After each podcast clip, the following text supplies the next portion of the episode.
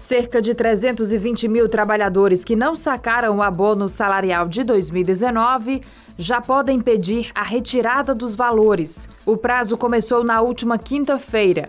Originalmente, o prazo começaria em 8 de fevereiro, mas foi adiado pelo Ministério da Previdência e Trabalho. O abono referente aos meses trabalhados em 2019 poderá ser pedido presencialmente por telefone, por aplicativo ou por e-mail.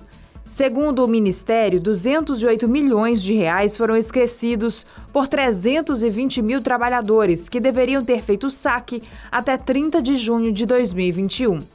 Quem optar pelo saque presencial deve ir a uma das unidades de atendimento do Ministério do Trabalho e Previdência para pedir a abertura de recurso administrativo para reenvio do valor à Caixa Econômica Federal, no caso do Programa de Integração Social, PIS, ou ao Banco do Brasil, no caso do Programa de Formação do Patrimônio do Servidor Público, o PASEP.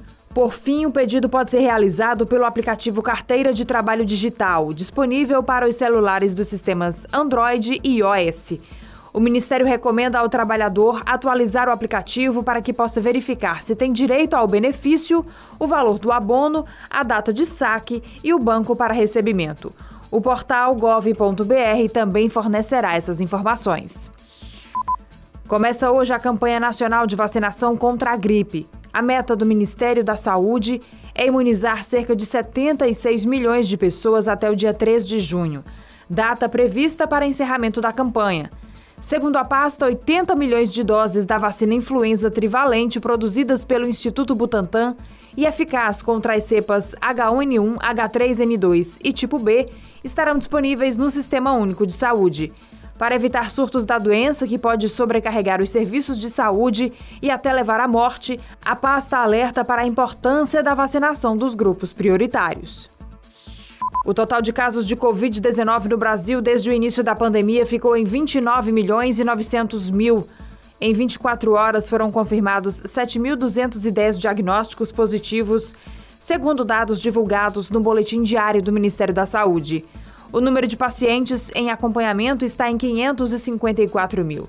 O termo é dado para designar casos notificados nos últimos 14 dias que não tiveram alta nem evoluíram para a morte.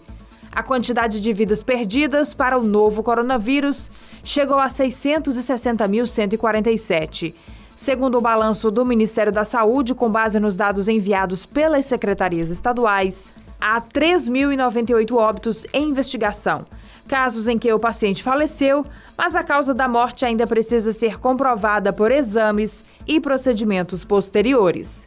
Para saber mais, acesse gcmais.com.br.